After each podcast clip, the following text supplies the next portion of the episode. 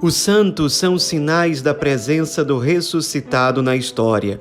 Hoje, dia 27 de novembro, celebramos Nossa Senhora das Graças. Nossa Senhora já é chamada de cheia de graça no capítulo 1 de São Lucas. Ela que diz sim diante do anúncio do anjo, que diz o seu faça-se, ela, a partir daquele momento, se torna de forma extraordinária portadora de todas as graças, porque é escolhida por Deus para ser a portadora da presença do Cristo Salvador diante da humanidade, presente na história, o Verbo divino encarnado. Agora, o título específico de Nossa Senhora das Graças se deve a algo que aconteceu no dia 27 de novembro do ano de 1830, mais precisamente às 17 horas e 30 minutos, quando Catarina Laboré, uma então noviça da congregação de São Vicente de Paulo, portanto, uma noviça vicentina, foi até a capela rezar lá no convento das irmãs em Paris. E durante esse momento de oração, ela teve uma visão extraordinária da Virgem Maria, que a ela se apresentou como Nossa Senhora das Graças. A própria Catarina Laboré descreve essa aparição com as seguintes palavras: Uma senhora de mediana estatura, de rosto muito belo e formoso, estava de pé, com um vestido de seda, cor de branco aurora. Cobria-lhe a cabeça um véu azul que descia até os pés. As mãos estenderam-se para a terra, enchendo-se de anéis cobertos de pedras preciosas a Santíssima Virgem disse-me: Eis o símbolo das graças que derramo sobre todas as pessoas que mas pedem. Formou-se então, em volta de Nossa Senhora, um quadro oval em que se liam em letras de ouro estas palavras: Ó Maria concebida sem pecado, rogai por nós que recorremos a vós.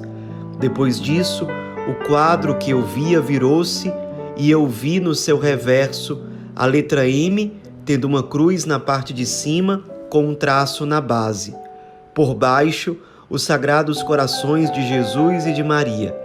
O de Jesus, cercado por uma coroa de espinhos e a arder em chamas, e o de Maria, também em chamas e atravessado por uma espada, cercado de doze estrelas.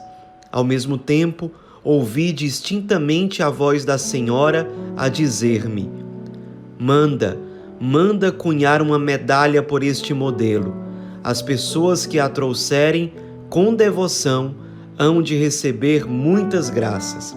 Então ela viu Nossa Senhora sobre o globo terrestre, com vários raios saindo das suas mãos em direção à terra. E Nossa Senhora lhe disse: Este globo que vês representa o mundo inteiro e especialmente a França, e cada pessoa em particular. Os raios são um símbolo das graças que derramo sobre as pessoas que mas pedem. Os raios mais espessos correspondem às graças que as pessoas se recordam de pedir. Os raios mais finos correspondem às graças que as pessoas não se lembram de pedir. E Nossa Senhora disse a Santa Catarina Laboré: tenho muitas graças para conceder, mas as pessoas não me pedem. E Santa Carina Laboré, atendendo ao apelo da Virgem Maria, passa a cunhar essas medalhas, passaram a ser chamadas de medalhas milagrosas, porque milhares de pessoas passaram gradualmente a utilizar e logo passaram a testemunhar muitas graças recebidas curas, milagres, respostas providenciais de Deus em situações de difícil discernimento, até que chegou a peste negra em Paris. E muitas pessoas, milhares de pessoas morreram em pouquíssimo tempo, mas muitos doentes que passaram a utilizar a medalha e a recorrer à Nossa Senhora das Graças passaram a ser milagrosamente curados milagrosamente porque se considerava que não havia cura para a peste.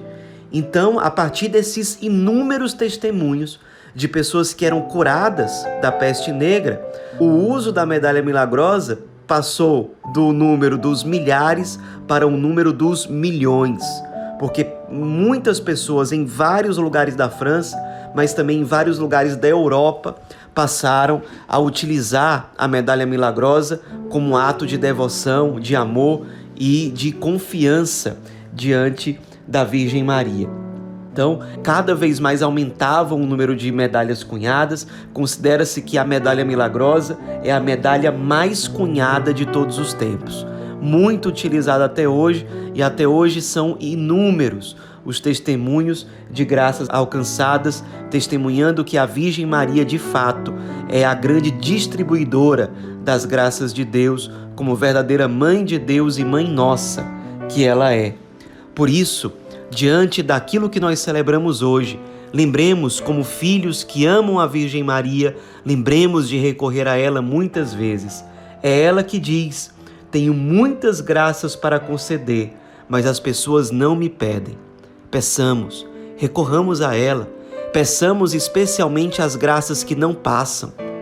Peçamos a nossa santidade, peçamos a salvação para nós, para aqueles que convivem conosco, para aqueles a quem nós somos chamados a ser resposta. Peçamos pela igreja, peçamos pelos enfermos, peçamos por todos os necessitados, pelos mais sofredores. Recorramos a ela. Tenhamos a Virgem Maria de fato como Nossa Senhora das Graças e com muita devoção a ela, com muita confiança, recorramos a ela muitas vezes com a jaculatória apresentada na medalha milagrosa. Ó Maria concebida sem pecado, rogai por nós que recorremos a vós.